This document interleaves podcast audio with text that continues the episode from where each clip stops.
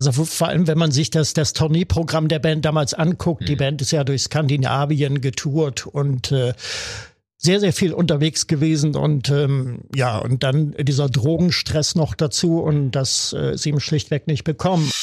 Tausend und eine Musikgeschichte. Musikgeschichte. Heute aus dem Jahr 1965.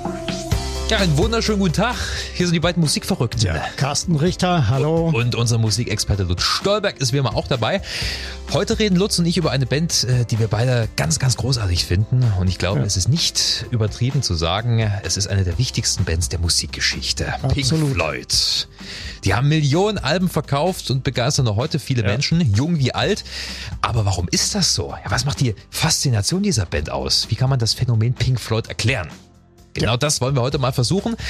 Und äh, wir fangen da wie so oft mit unseren mhm. ganz persönlichen Geschichten an. Mhm. Wie hat Lutz Stolberg damals Pink Floyd kennengelernt? Da kann ich mich gut dran erinnern. Das war 1975 an einem Samstagnachmittag. Da gab es in der ARD die Sendung Hit Quiz. Mhm. Quiz wurde K-W-I-S-S äh, geschrieben. Das fand man damals originell. Moderiert hat die Sendung ein gewisser Pierre Frank. Den kannte man als Schauspieler. Der hat in irgendwelchen Pauker-Filmen, hier Pe Pepe der Paukerschreck und so weiter, hat er den Klassenprimus gespielt. Und jetzt hat er also moderiert eine Musiksendung im ersten. Das war äh, Ersatz damals an dem Sendeplatz für den Beat Club, den es nicht mehr gab. Ja, und da wurde äh, Pink Floyd Shine on Your Crazy Diamond äh, mm. gezeigt. Ein kleiner Ausschnitt, also das, das Keyboard-Intro ganz am Anfang. Aber soweit ich mich erinnere, ein sehr, sehr kurzer Ausschnitt. Also da sah man einen Clip, da, da liefen die vier Bandmitglieder durch die Wüste. Ja. Und äh, dazu, ähm, also Shine on Your Crazy Diamond Part 1. Wie gesagt, ein kurzer Ausschnitt und das war zum ersten Mal für mich äh, Pink Floyd und meine größere Schwester hat das auch mitgeguckt Aha. und die sagte dann, ja, die sind gut, die machen ganz progressive Musik. Und was war dein Eindruck damals? Ja, das, das Stück fand ich gut. Das Stück fand ich gut. Es war ja auch öfters zu hören. Es wurde in, in Filmen und Fernsehdokumentationen als ja. Unterlegmusik verwendet und äh, kann mich erinnern an ein größere äh, Doku über Drachensegler damals und da lag äh, ziemlich lange Shine on Your Crazy Diamond unter. Ich habe dann die Band lange Zeit darauf reduziert und ja. als da so an Animals war ja dann das nächste Album 77 habe ich keine Erinnerung, aber dann kam The Wall und das hat ja fürchterlich eingeschlagen bei mir und ab da war ich dann Pink Floyd-Fan. Ja, bei mir war es wie so oft der ähm, Plattenschrank meines Vaters, äh, in dem ich immer gerne ein bisschen rumgestöbert habe. Ich bin mir sicher, ich bin als kleiner Junge, als, als kleines Kind auch schon mit Pink Floyd Bescheid worden, weil mein Vater auch großer Fan ist. Ähm, aber so richtig bewusst mich mit der Band auseinandergesetzt habe ich auch erst so im Teenage-Alter, mit 13, 14. Und ähm, als ich das erste Mal das komplette The Dark Side of the Moon von Anfang bis Ende gehört hat.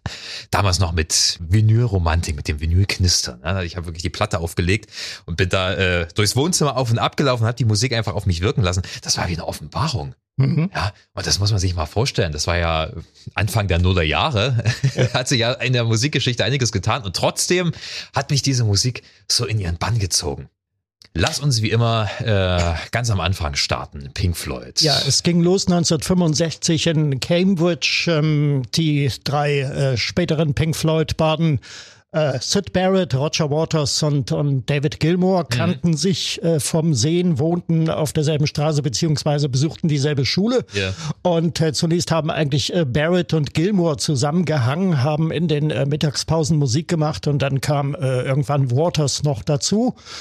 Und ähm, ja, das war also die typische Schülerband und die fand dann ihre Fortsetzung äh, später in London am Polytechnikum, wo mhm. Roger Waters Architektur studierte und ähm, Nick Mason und Rick White kennenlernte, die damals schon in einer Band spielten und ähm, ja, dann kam dann später wieder äh, Sid Barrett dazu und Kunststudent äh, damals Kunststudent gewesen, ja. äh, genau und so wurde dann Pink Floyd daraus, wie das so ist bei äh, verschiedenen, verschiedenen Bands, die spielen dann erstmal unter anderem Namen, ja. also hat mehrere Namen, unter anderem T-Set, nicht zu verwechseln mit der niederländischen Band ja, in den ja. 60ern, die ein, eine Eintagsfliege mit Marbella Me landete.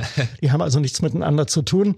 Und äh, ja, 1967 dann die erste Plattenveröffentlichung.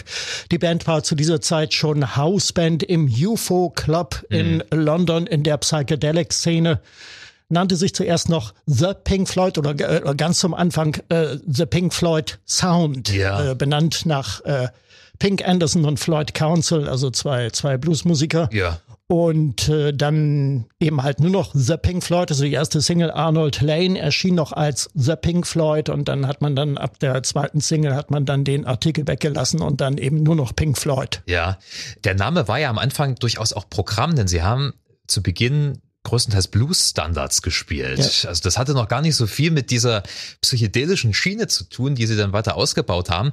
Aber ähm, es waren die 60er Hm. und die Jungs waren experimentierfreudig.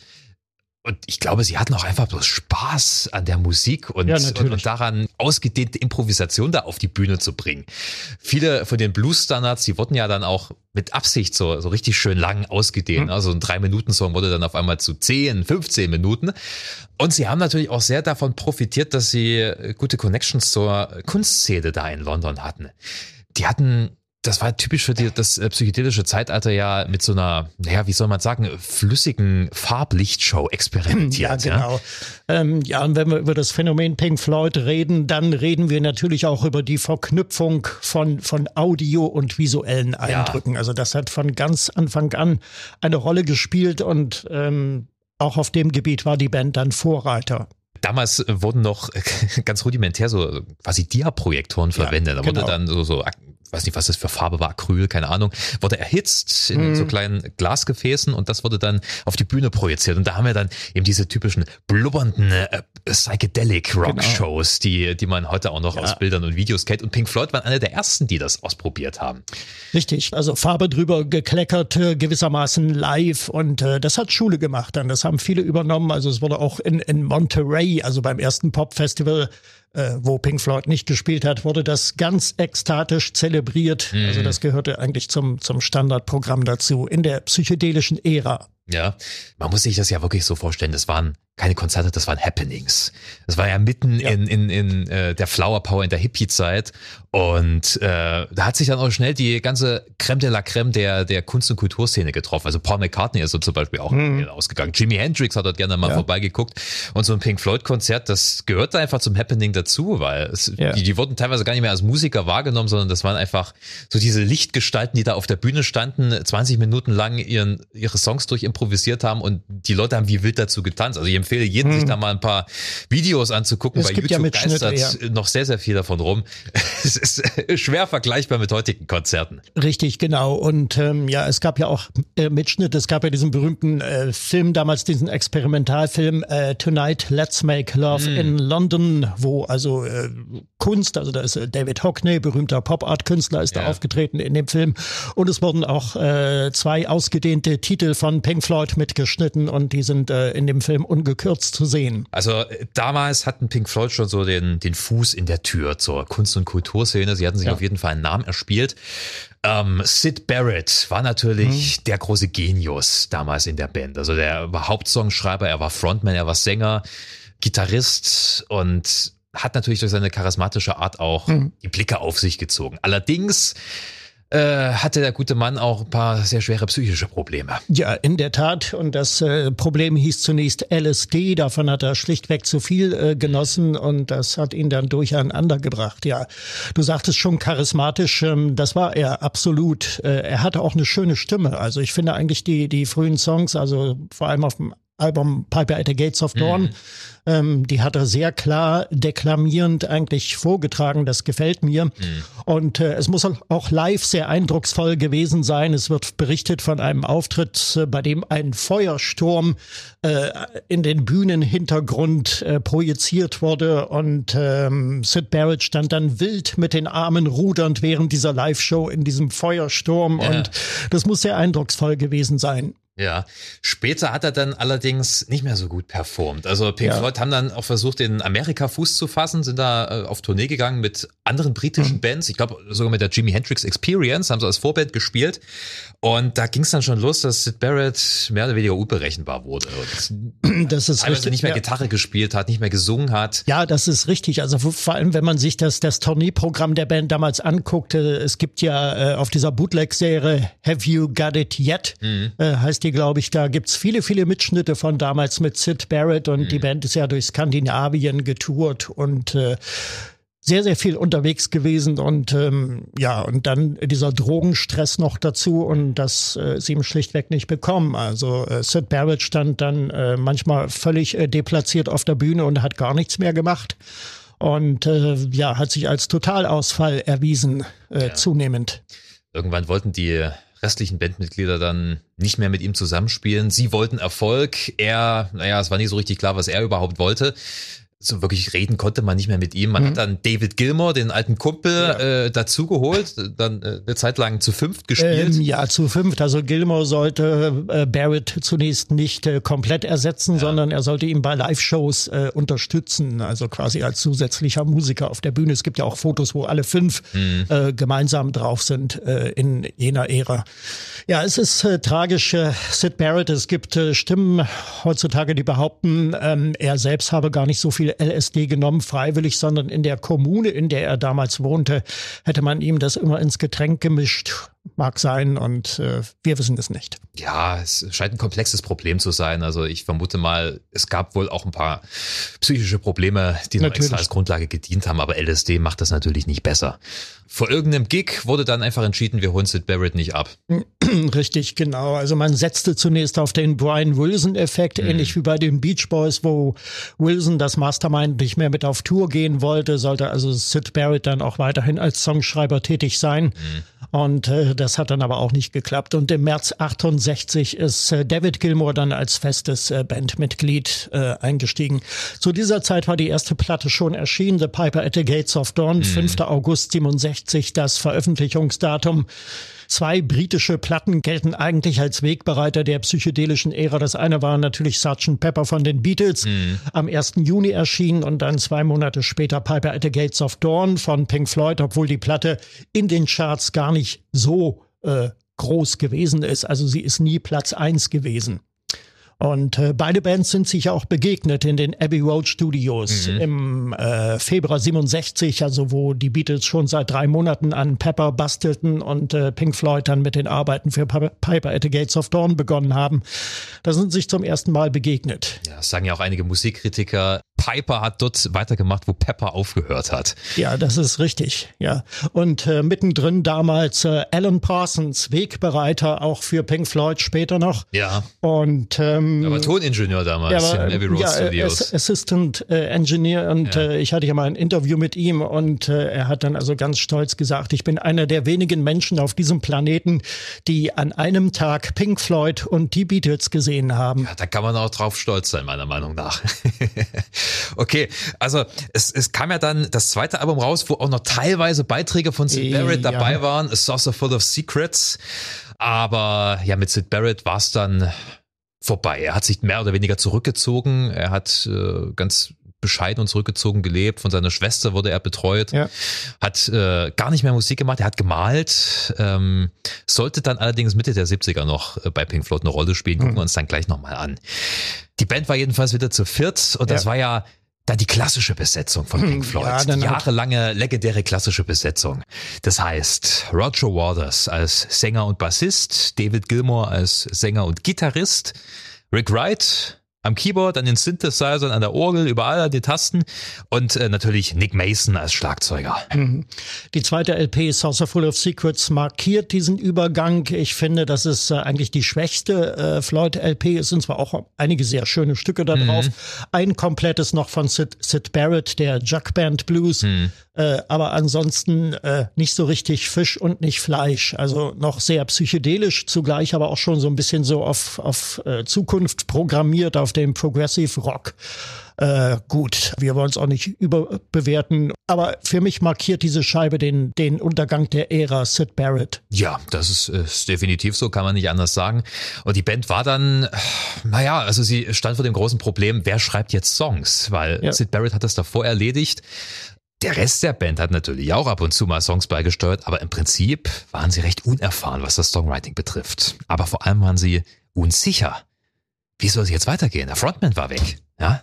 Und äh, sie hatten absolut keine Ahnung, was sie jetzt machen sollten. Es folgte dann eine Phase von ja, vielen Experimenten. Da sind tolle Songs entstanden, muss ich sagen. Also mir gefällt vieles, was Pink Floyd so ab 68, 69 gemacht haben. Aber wenn man sich die Alben von Anfang bis Ende anhört, dann stellt man immer wieder fest, sie haben sich noch nicht so hundertprozentig gefunden. Also es gibt sehr viele Experimente, bei denen ich sage, es ist interessant, aber es ist jetzt nicht die hohe Kunst. Ja? Also es ist so ein Mix aus wirklich guten Geistesblitzen, tollen Songs und vielen Lückenfüllern. Ähm, es hat eine ganze Weile gedauert, ehe sie sich so richtig gefunden haben. Gucken wir mal weiter. Äh, die nächste Platte. Das erste Doppelalbum Umma Gumma Ja. 1969. Die erste LP live Mhm. und die zweite dann ähm, bestand aus Einzelbeiträgen der, der einzelnen Musiker. Ja. Also da durften dann alle getrennt ran. Gerade die Live-Seite, die finde ich großartig. Ja, die die ist wunderbar. Careful with that X, Eugene, dieser Schrei von Roger. Waters. Ja, genau. Ja, äh, das, das, das ist ganz, ganz toll. Also das ist Psychedelic Rock at its best. Ähm, Ja. Und auch auf der Studio-LP sind ein paar schöne Songs drauf. Grantchester Meadows zum Absolut. Beispiel, das ist ein schöner Song. Aber dann eben auch, also jeder, jeder Musiker hatte ja quasi ein LP-Viertel Mhm. zugesprochen bekommen und durfte sich da austoben. Und dann hast du eben auch diese Nick Mason, also der Schlagzeuger Nick Mason mit diesen äh, The Grand Wizards ja, Garden Party, genau. diese Soundexperimente. Klingt interessant, aber ist jetzt nicht unbedingt ein Pink Floyd Klassiker draus geworden.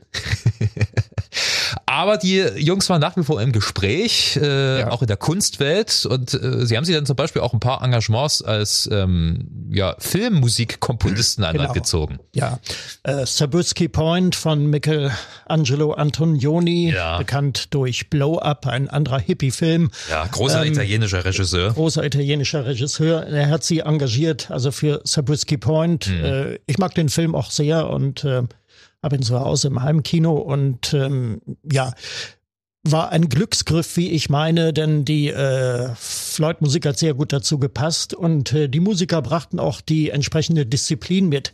Also ich habe mal gelesen, dass ähm, wir wissen ja, dass, dass viele Floyd-Alben, äh, bevor sie auf Platte gepresst wurden oder überhaupt im Studio eingespielt wurden, erstmal live erprobt wurden. Das Ja. war eigentlich so die gängige Methode der, der frühen Ära, also bis in die 70er. Wenn es dann darum ging, Filmmusik zu machen, dann waren sie ganz diszipliniert im Studio und haben dann wirklich konzentriert gearbeitet. Also da wurde vorher nichts live äh, erprobt vor Publikum, sondern da haben sich dann wirklich als tolle Studioband etabliert. Und ich glaube, das ist ein weiterer ganz wichtiger Punkt bei Pink Floyd. Also wir haben schon ein bisschen über die Musik gesprochen, wir haben über die Bühnenshow gesprochen, aber auch die Herangehensweise. Ich meine, äh, unter Sid Barrett war es alles etwas chaotisch, wie gesagt, Drogen geschwängert. Äh, der Rest der Band hat allerdings nicht so viel konsumiert wie er. Äh, Gras war äh, da gerne Ja. mal im Umlauf, LSD. Also hatten- Waters hat auch LSD probiert ja, zwei, natürlich. zweimal. und, äh, er spricht ja. von zwei Erfahrungen. Und das ist jetzt verglichen mit anderen Zeitgenossen nicht so viel. Äh, aber ansonsten war es nicht wirklich eine Drogenband. Ich glaube, die haben eher mal gerne einen Scotch oder einen Brandy getrunken, wie so fein englische Gentlemen.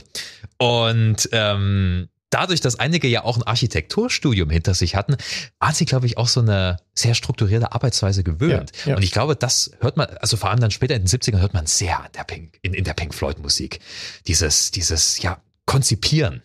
Und das ging wahrscheinlich auch damals, als sie äh, für, für die, die Filme ähm, Soundtracks ge- beigesteuert haben, ging das damals schon los. Also dass sie gemerkt haben, okay, das ist eine ganz andere Herangehensweise, wie wir Songs komponieren können. Richtig. Ja, ähm, More, More sollte man noch noch ein, erwähnen. ein Film 1969, ein Film über ein, ein ähm, Hippie-Pärchen auf Ibiza, das äh, den Drogen verfehlt. Ja, Fatale dem, Geschichte dem war das. Heroin Ja. Äh, verfällt, ja.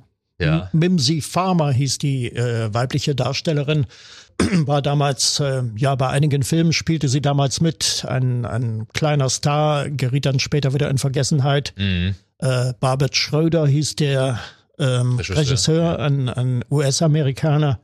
Ja, Ja. und Heinz Engelmann spielte auch mit in Ah. Moore. Der hat den, den Drogendealer gespielt. Das ist ein, ein altbekannter deutscher Schauspieler, der vor allem als Synchronsprecher gearbeitet hat. Der hat unter anderem John Wayne oder auch Stuart Granger synchronisiert. Die Stimme kennt jeder. Mm. Okay. Ja, und dazu die Musik von Pink Floyd, die ähm, ich für einen Volltreffer halte, weil sie Ja. dieses, diese bedrohliche Szenerie, diese bedrohliche Atmosphäre in dem Film wirklich kongenial untermalt. Ja. Der Soundtrack ist wirklich schön. Finde ich sehr gelungen, muss ich wirklich sagen. Ähm, selbst wenn man sich das Album einfach nur anhört, ohne den Film zu sehen, sind ein paar richtig tolle Stücke drauf. Und für Barbara Schroeder haben sie dann auch später nochmal bei äh, Obscured by Clouds. Ja, äh, La Vallée. La Vallée, genau, ja. haben sie nochmal einen Soundtrack beigesteuert. Mhm. Auch da wiederum sind ein paar schöne Songs drauf. What's a the Deal zum Beispiel. Das ist äh, ein schöner Titel, der dann später auch ähm, im Soloprogramm von David Gilmour nochmal Einzug gefunden hat, Anfang der Nullerjahre. Mhm. Oder auch Childhood's End. Das ist so ein richtig schöner früh 70er Rocksong mit diesen vier Akkorden, die immer dazwischen gespielt werden. Dann die Gitarre dazu. Bau, bau, bau, bau. ich äh, finde Obscured by Clouds hervorragend, vor allem das Titelstück. Ja, auch das. Mit diesen perkussiven ja, Elementen. Ich weiß nicht, was das waren. Waren das E-Drums? Ich bin gar nicht sicher, ob das frühe E-Drums waren. Ja, auf jeden Fall Synthesizer am Anfang, ja. so ein bedrohliches Brodeln und dann geht das Stück los. Äh, wunderbare Gitarre, wunderbares Gitarrensolo von David Gilmour. Und Pink Floyd, ähm, ja, sie haben sich dann so langsam gefunden. Es gab ja auch noch Studioalben, Ende der 60er, Anfang der 70er. Mhm. Ähm, was kam nach ja, Gamma? Es äh, kam Atom Heart Mother. Ah, natürlich. Kam dann ja. mit Sinfonieorchester, äh, ja. eine große Suite. Ja, ja. Ron Giesen hat da ähm, die Partitur zu beigesteuert und Pink Floyd dann auch noch ein paar Ideen. Mhm. Das Thema mag ich sehr. Ba, ba, ba, ich mag es auch sehr. Ja, aber die Band wurde damals äh, de facto schon mh, hm, fast totgesagt. Es gibt einen Bericht im ZDF Kulturmagazin Aspekte aus jener Zeit. Ja. Also Floyd sind ja mit Atom Heart Mother dann auf Tour gegangen mhm. und äh, ja, da wurde der, dieser Pomp also ähm, kritisiert und es wurde also behauptet, die Band, der Band fiele nichts mehr ein und jetzt flüchten sie sich also ins Pompöse mit Symphonieorchester ja. und danach kommt dann wahrscheinlich gar nichts mehr. Ja, vielleicht war es auch ein Stück weit so. Pink Floyd haben sich damals noch sehr als experimentelle Band, als Avantgarde-Band verstanden. Damals konnten solche Bands durchaus überleben. Die Strukturen waren nicht so krass wie heute. Ähm, damals haben die Labels gesagt, ja, ist kein Problem, Macht mal ein experimentelles Album, macht zwei. Vielleicht ist da mal ein Kracher dabei. Also äh, das war schon alles möglich damals und das haben Pink Floyd auch ausgenutzt. Sie hatten die Zeit wahrscheinlich gebraucht, um sich auszuprobieren. Und ähm, sind ja dann auch mit Orchester richtig auf Tour gegangen, um die Atom Heart Mother Suite darzubieten. Äh, also es war eine Band, die im Feuilleton besprochen wurde. Ja? Das war keine Standard-Rockband. Das wollten sie wahrscheinlich auch nie sein. Ich finde die Platte sehr, sehr schön. Wie gesagt, die Suite, die höre ich mir sehr gerne an, aber es sind auch ein paar andere Songs drauf. Summer 68 zum Beispiel von Rick Wright gesungen und geschrieben. Ähm, das ist so eine schöne psychedelisch angehauchte Popnummer. Oder Fat Old Son, ein Stück von David Gilmour. Das klingt schon fast nach Country auf dem Album.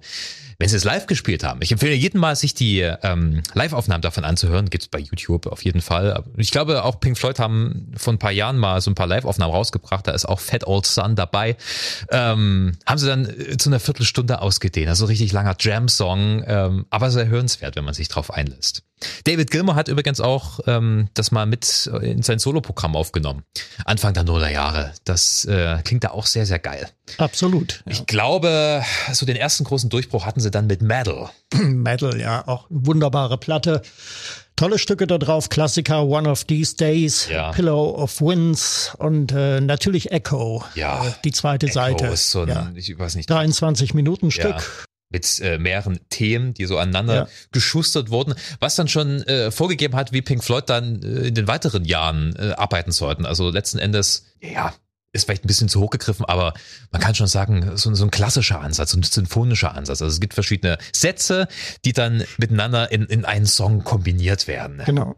Ja, und das hört man bei Echoes, es geht los mit, mit diesem Songthema, dazwischen ja. kommt dann dieser Funky-Teil, dann kommt dieser mhm. Möwenschrei-Teil und dann äh, äh wird es noch psychedelischer und dann geht's wieder zurück zum ursprünglichen Thema. Ja, und es beginnt mit diesem minutenlangen Ultraschallton, ja. äh, der aber kein Ultraschall ist, der von Rick White auf einem, glaube ich, auf einem E-Piano erzeugt wurde. Ich glaube, das sollte so ein Echolot darstellen. Ja, ja, ne? ja. Äh, und Echolot. Äh, er hat ja. auf so, ja, so ein Fender Rhodes mhm. Piano wahrscheinlich einfach immer die gleiche Taste gedrückt und das lief über einen Leslie Speaker, was nochmal ja. so eine Phasenverschiebung kreiert und natürlich viel Hall. Pink Floyd haben natürlich auch immer sehr viel und sehr gern im Studio experimentiert. Ein weiterer Grundpfeiler des mhm. Pink Floyd Sounds meiner Meinung nach. Ne? Also wir haben die sehr strukturierte Herangehensweise an die Songs und natürlich diese penible Studioarbeit. Ja. Und die sollte natürlich dann äh, einen ersten Höhepunkt erfahren bei The Dark Side of the Moon 1973. Richtig, richtig. Also die, die Songs dafür, die zuerst noch ganz anders hießen, äh, die haben sie wirklich sehr ausgiebig äh, live gespielt, bevor sie überhaupt ins Studio gegangen sind für die Platte. Ja. Unterbrochen äh, wurden dann die, die Tourneen zur damaligen Zeit äh, durch die Aufnahmen für Obscured by Clouds. Das fiel zeitlich so in etwa zusammen. 72. 1972, ja. äh, genau, ja. Und dann sind sie, also 19 72, 73 dann ins Studio gegangen in die Abbey Road und haben dort Dark Side of the Moon aufgenommen. Da gibt's ja diesen Film äh, Pink Floyd Live at Pompeii und da sind auch äh, die Studio-Sessions äh, zum Teil gefilmt worden damals. Äh, die Band beim Frühstück Ja. gibt launige Interviews.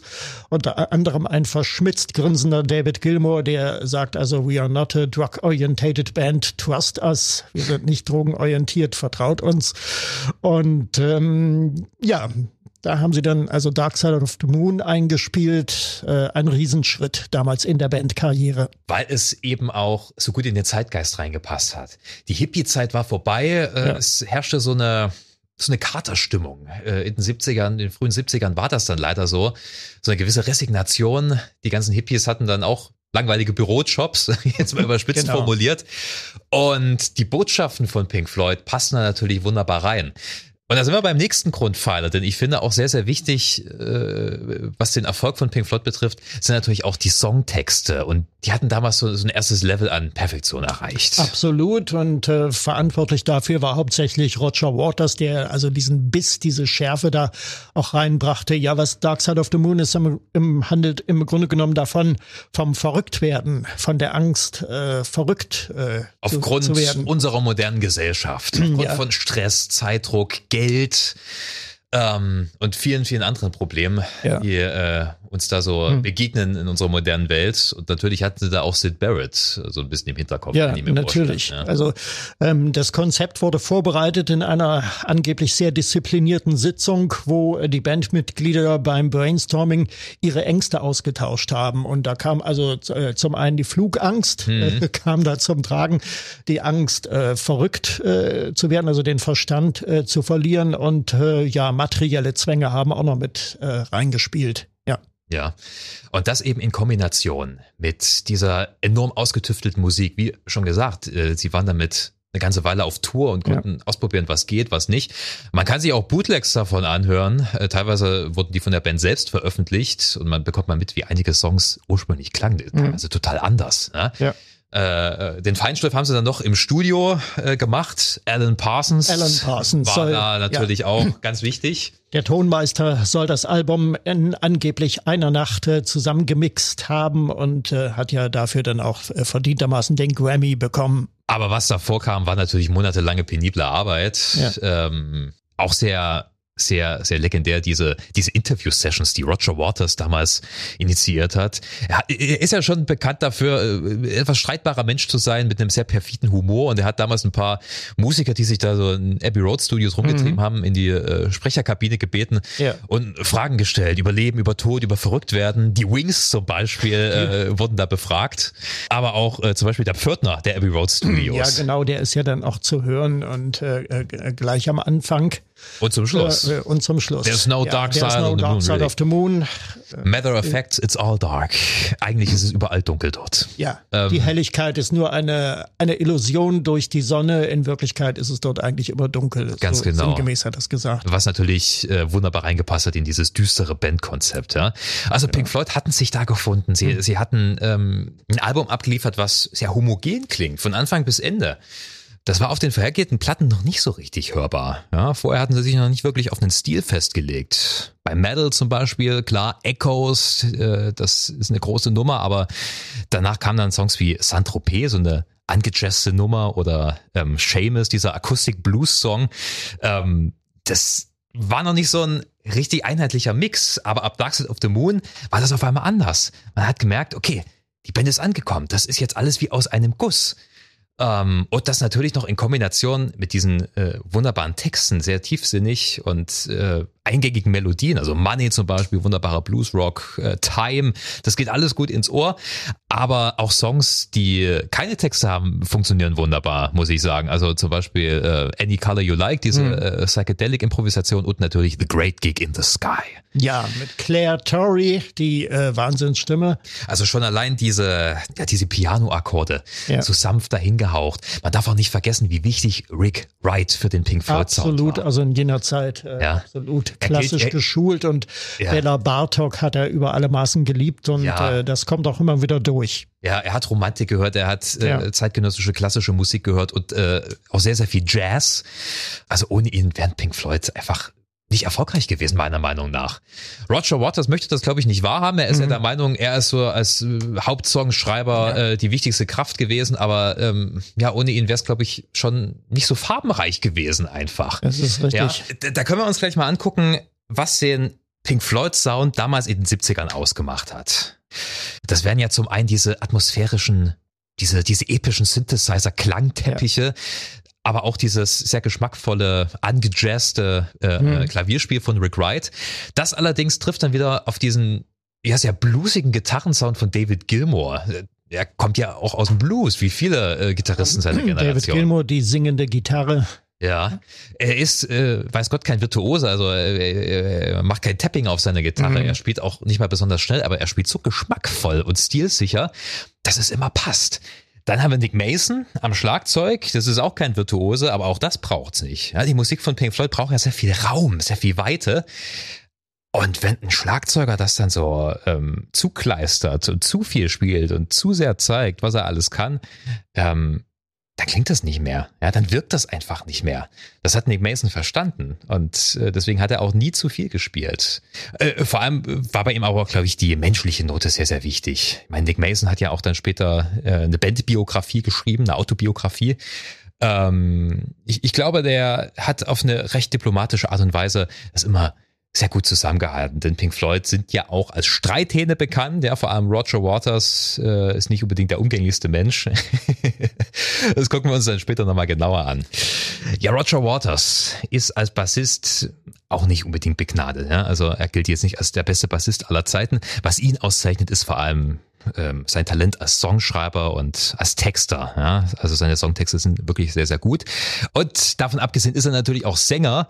Äh, er hat selten mhm. frohe Botschaften zu verkünden, deswegen äh, passt seine Stimme dann auch ganz gut. Er ja. ist auch kein begnadeter Sänger, aber es passt. Ja, absolut. Also viele stören sich an seinem Gesangsstil. Ähm, ich finde, ähm, die Stimme passt ideal dazu, also zu dem, was er singt und, und dieses, äh, er kann ja winseln, er kann ja klagen, er kann äh, jammern und äh, er kann schreien, er kann toben und er kann, er kann auch, auch ganz normal singen. düster, ja, was er dann später so etabliert auch. hat, aber auch bei seinen Solo-Songs. Ja, genau, immer diese, diesen Sprechgesang ja. auf The Wall oder später auch The Final Cut ist ja. viel davon drauf und nein, nein, also ich finde äh, Roger Waters äh, genial als Sänger auf ja. seine Weise. Wobei ich auch David Gilmour gerne als Sänger höre. Ja, natürlich. Mehr Wärme in der Stimme, mehr ja. Volumen, mehr Fülle.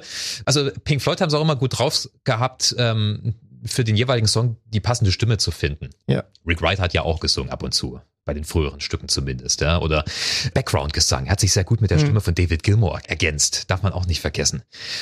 Okay, wir sind in den, äh, ja, wir sind Mitte der 70er. Ähm, wir hatten ja vorhin schon gesagt, die Bühnenshow elementar. Ähm, sie hatten sich dann so langsam verabschiedet von diesen psychedelischen ja, ja, Lichtshows. Äh, es, es wurde größer, es wurde opulenter. Es wurde größer, es, es gab also Filmeinspielungen, ja. es gab, gab äh, theatralische Elemente. Hochfahrbare Bühnen. Ja. ja, theatralisch. Es war, es war Musiktheater letzten Endes. Natürlich, ja. Ja, da war wieder die Verbindung zur, äh, zur Kunstszene wahrscheinlich sehr, sehr wertvoll. Mhm. Vieles kam aber auch von der Band selbst. Also äh, sie, sie hatten nichts dem Zufall überlassen wollen. Auch so ein wichtiges Merkmal für Pink Floyd. Sie haben nicht unbedingt auf Produzenten gehört, die gesagt haben, das müsst ihr jetzt so machen und dann hier das vielleicht in den Charts auskoppeln und so weiter. Nee, nee, die haben mehr oder weniger eigenes Ding gemacht und äh, dabei meistens den richtigen Riecher gehabt. Die Bühnenshows gehörten auch dazu, also das haben sie auch selber konzipiert oft. Ja, und vor allem vermochten sie auch Spannungen in der Band und zum Teil auch Ratlosigkeit, wie es weitergehen soll, äh, kreativ umzusetzen. Und davon zeugt ja dann das nächste Album Wish You Were Here äh, 1975. Ja. Die Band machte also ihre eigene Geschichte zum Gegenstand. Ähm, insbesondere die Erscheinung von, von Sid Barrett. Das Drama um Sid Barrett spielte eine Rolle, der ja während der Sessions auch in den Abbey Road Studios vorbeiguckte und äh, den seine ehemaligen Mitspieler zunächst gar nicht wiedererkannt haben. Ja, weil er so aufgedunsen ja. war, kahl rasiert. Kahl rasiert. Es wusste ja. auch keiner so richtig, warum er dort war, ja. wie er dorthin gekommen ist. Und er stand auf einmal dort äh, und ja, die anderen, nachdem sie ihn erkannt haben, hatten so ein paar Verlegenheitsgespräche mit ihm geführt. Mhm. Ähm, aber ja, man konnte sich nach wie vor nicht gut mit ihm unterhalten. Und danach sind die in Tränen ausgebrochen. Ja. ja? Und das hat natürlich ein eine enorme Auswirkung gehabt ja. auf die Band. Äh, sicherlich auch, weil sie Schuldgefühle hatten, dass sie sich damals vielleicht nicht so gut um ihn gekümmert mhm. haben, sondern mehr ihren eigenen Erfolg äh, im Sinn gehabt hatten. Ähm, aber was dabei rausgekommen ist, das ist große Kunst. Absolut, absolut. Die Melancholie dieser LP, die sich ja durch äh, das ganze Album zieht, also dieses Shine on Your Crazy Diamond ist ja im Grunde genommen tieftrauriges Stück.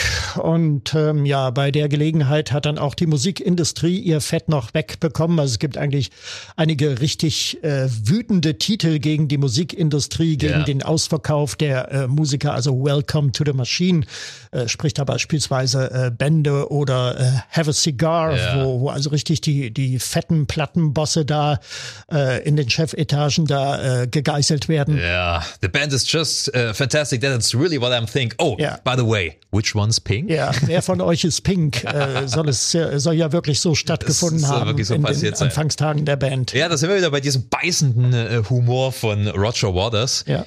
Äh, aber zeitgleich sind da auch wirklich die epischsten Pink Floyd Stücke entstanden. Shine in Your Crazy Diamond, die beiden großen Teile, ja, die das also Album um, umrahmen. Da, da geht's ja Suite auf der ersten, die sich dann auf der zweiten Seite ja, fortsetzt. Es, es geht ja da wirklich explizit um Sid Barrett. Remember mhm. when you were young, you shone like the sun. Äh, weißt ja. du noch, als du jung warst, du hast geschienen wie die Sonne. Schein weiter, du verrückter Diamant. Ja, now there's a look in your eyes like black holes in the sky. Ein Blick wie schwarze Löcher im Himmel. Ja, das spricht Bände. Ja, und das zeigt auch, dass äh, Waters als Texter trotz aller Bissigkeit, die er sonst so an den Tag legt, auch unglaublich emotional unterwegs ja. ist. Ja. Bei Wish You Were Here, dem Titeltrack, hörst du das ja auch, diese äh, legendäre Ballade von Pink Floyd, wahrscheinlich ja. bis heute der meistgehörte Song, zumindest wenn man äh, bei Spotify guckt, müsste das wahrscheinlich ganz oben sein. Auch da ein unglaublich toller, wunderbarer Text. Ja. Man kann das gar nicht so richtig ins Deutsche übersetzen. Also, did they get you to trade your heroes for ghosts, hot ashes for trees? Hot Air for Cool Breeze. Also haben sie dich überredet, deine Helden als Hirngespinste anzusehen. Aschereste für Bäume, heiße Luft für eine kühle Brise.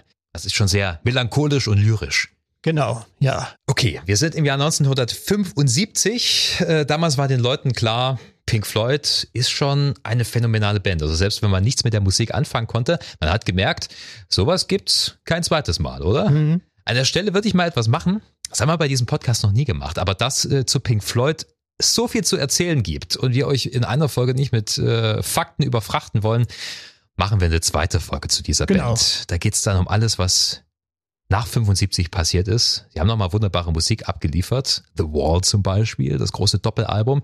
Aber sie haben sich auch verstritten einer der legendärsten Streitigkeiten, vor allem juristische Streitigkeiten, äh, die es in der Musikgeschichte gegeben hat und die teilweise auch noch bis heute andauern. Ja. Aber es soll natürlich äh, nach wie vor vor allem um die Musik und um die ganze Kunst um Pink Floyd gehen. Wir haben zum Beispiel auch noch kein einziges Mal ähm, über die Albencover gesprochen. Na? Da müssen wir natürlich auch mal ein paar Worte zu verlieren. Also wie gesagt, das alles in der kommenden Folge 1000 eine Musikgeschichte.